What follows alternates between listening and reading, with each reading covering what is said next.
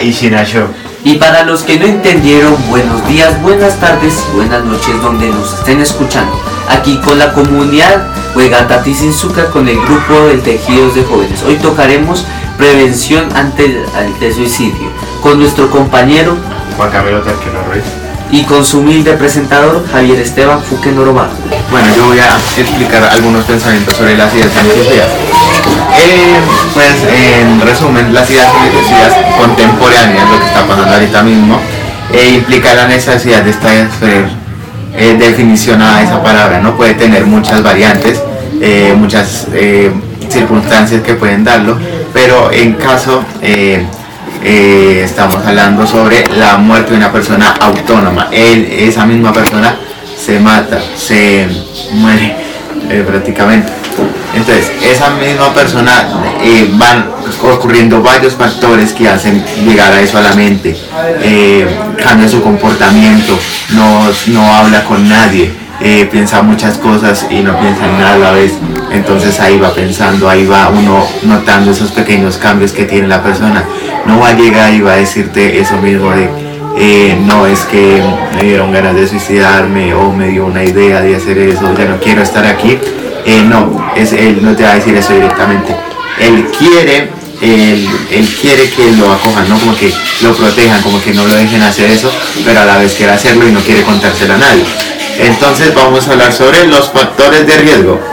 Intento previo de suicidio, obviamente esto es lo más importante, si ya tuvo un caso de suicidio, eh, o sea, un intento de suicidio que pudo prevenir o que se le marca, eh, pues ya ahí comenzamos con los factores más obvios.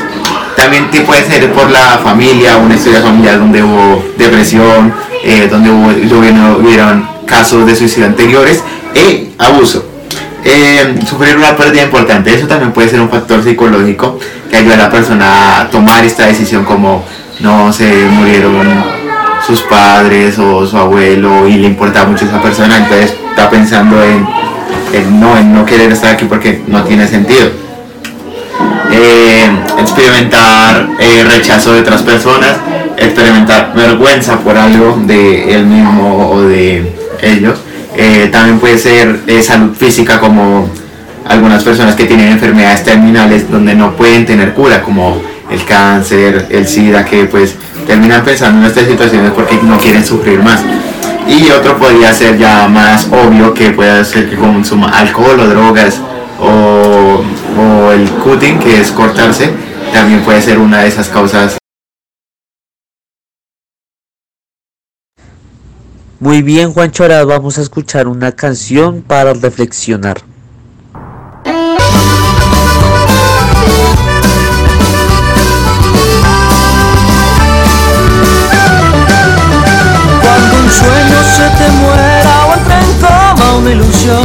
No la entierres ni lo llores, resucítalo y jamás des por perdida la partida que en ti, y aunque duelan las heridas curarán.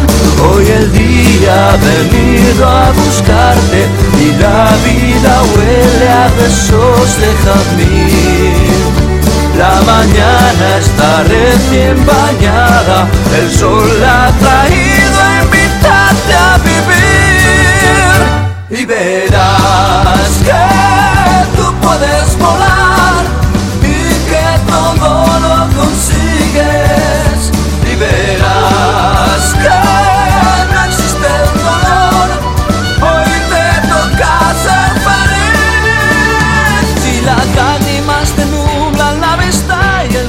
Haz un trasvase de agua, el miedo escúpelo.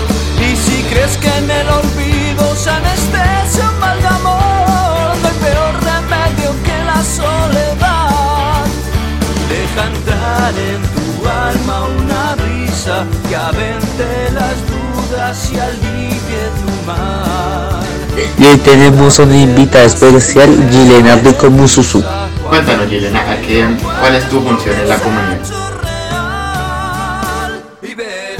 Muy buenas tardes, mi nombre es Yelena Rico, hago parte de la comunidad Moisca Huegata Soy eh, partera tradicional hace 10 años, dedicada a la partería tradicional, al aprendizaje de la partería, hace aproximadamente 10 años. Aprendiz de medicina tradicional, eh, madre, lideresa, educadora y trabajo en la medicina y la salud integral de las mujeres y de las personas. ¿Cuál es la identificación de las ideaciones suicidas? Para mí, el suicidio eh, es un desequilibrio em, del aspecto emocional y espiritual, mental también, de esos tres, que conlleva precisamente hacer un daño físico. Entonces el suicidio recoge el daño a esos cuatro campos importantes de la salud integral, que es eh, la salud física, emocional, espiritual y mental. Entonces el suicidio eh, es una alteración, una desarmonía de esas tres, de esas tres primeras, es decir, la salud emocional, la salud mental y la salud espiritual. Y esa desarmonía y ese desequilibrio lleva eh, precisamente a hacer un daño físico.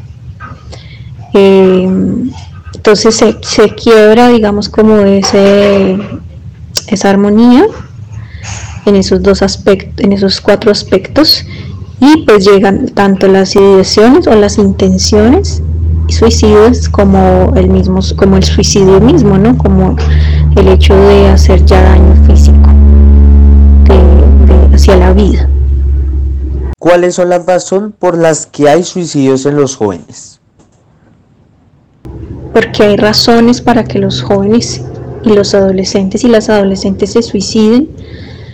Bueno, yo creo que es eh, un tejido de varios aspectos, son varios hilos que unen ese, eh, ese digamos, acontecimiento eh, o esos sucesos que está afectando la salud pública a nivel mundial, no solo aquí en Colombia, ¿no? es algo que a nivel mundial está afectando a los jóvenes y a los adolescentes. Y creo que son varios factores desde mi perspectiva. La primera, creo que tiene que ver eh, precisamente con el entorno familiar, con el entorno del hogar. Em, cuando allí eh, hay un entorno seguro, hay un entorno em, emocionalmente estable, eh, cuando padre y madre, papás y mamás tienen, digamos, eh, una claridad con respecto a, cuidar eh, íntegramente a sus hijos, a sus hijas, de estar allí presentes no solo económicamente, en su crianza, en fortalecer los vínculos emocionales en familia. Entonces creo que primero está ahí en el círculo familiar que influye mucho. De hecho, la gran mayoría de personas tienen ese, ese, hilo por ahí, ¿no? Es eh, a través de las relaciones familiares. Em, el segundo creo que tiene que ver con las condiciones socio, socioeconómicas de, un, de, una persona, e incluso de una familia. Entonces, si esas condiciones sociales y socioeconómicas, por ejemplo, de un joven, de un adolescente, no son las más dignas, llamémoslo así, si no se vive dignamente con unas condiciones para vivir de manera digna, eso también lleva a que eh, no solo ese joven, ese adolescente piense en el momento en quitar su vida por tantos problemas que han sido, digamos, sustraídos de esas mismas condiciones socioeconómicas difíciles, sino también su entorno familiar se ve afectado, ¿no? Papá y mamá eh, no tienen cómo resolver esa economía, ese entorno social, ese aspecto socioeconómico, entonces eh, eso también hace que se permeen los jóvenes y los adolescentes que reciben también esas, esa preocupación, por así decirlo, ese estrés, eh, esos pensamientos de, de, que precisamente al no poder tener unas condiciones dignas para vivir, por ejemplo, eh, una buena alimentación, eh, un pago de servicios, unas condiciones mínimas para vivir, entonces eso también los lleva a esos pensamientos.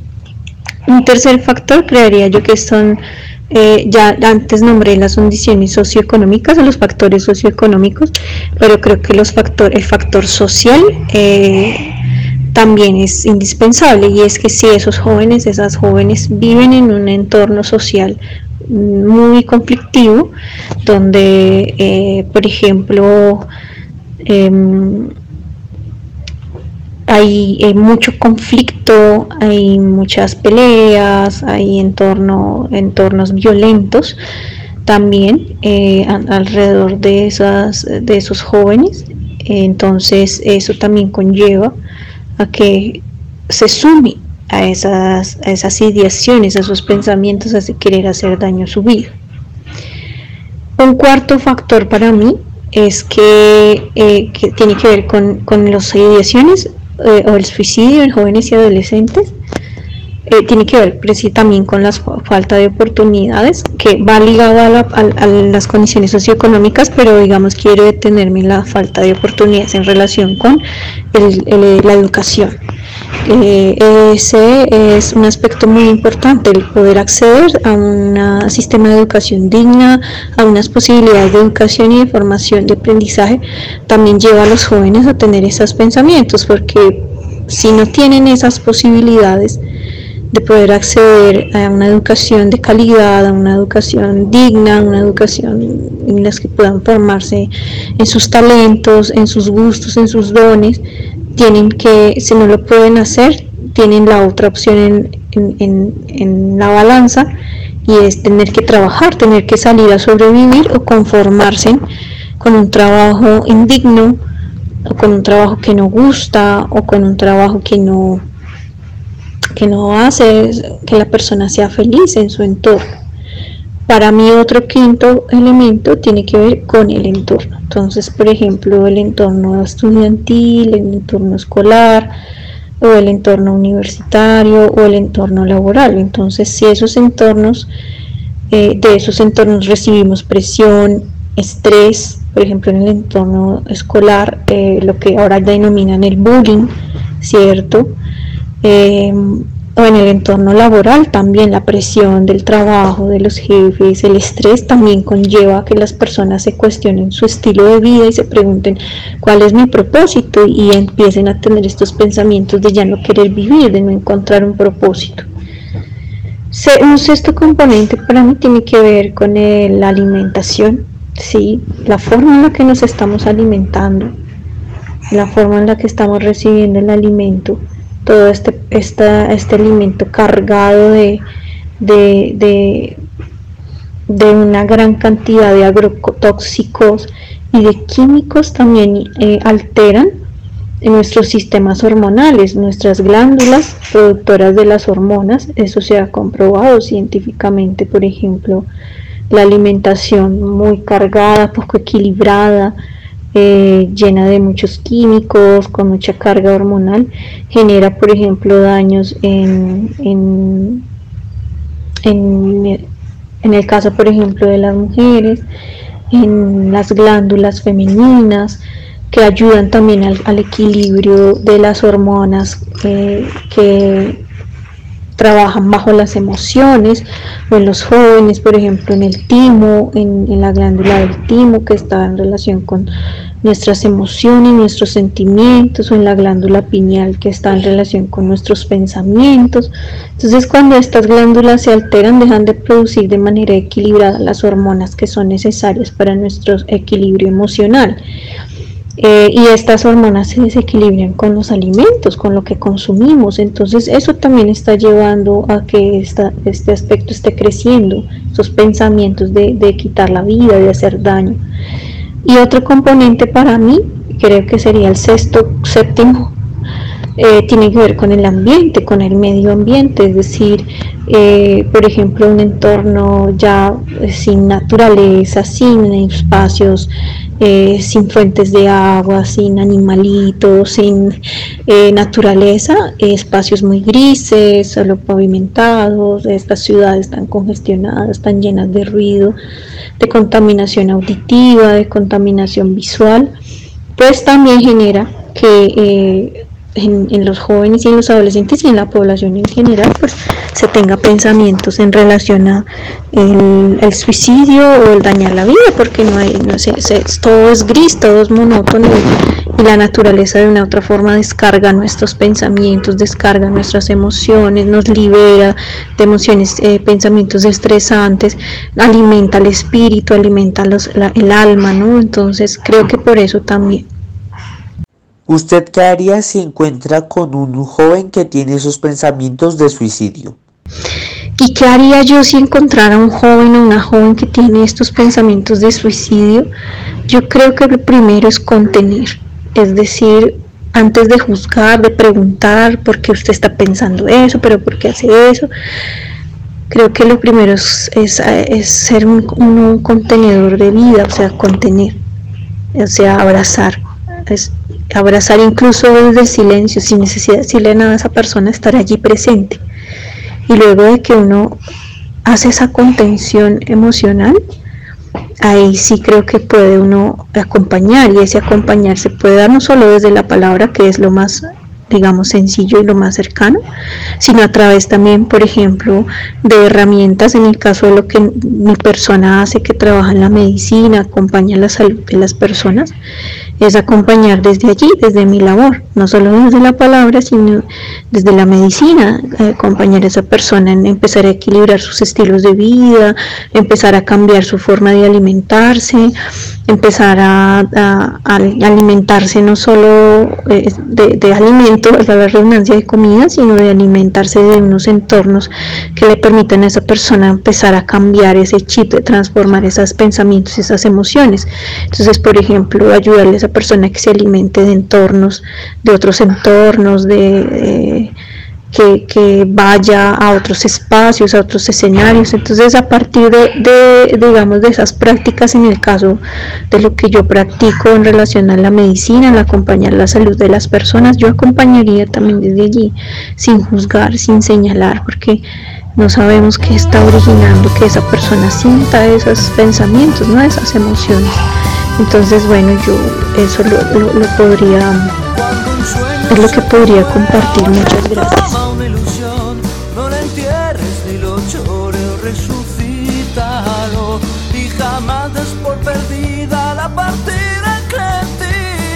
que duelan las heridas. Venido a buscarte y la vida huele a besos de jazmín. La mañana está recién bañada, el sol la ha traído a invitarte a vivir y verás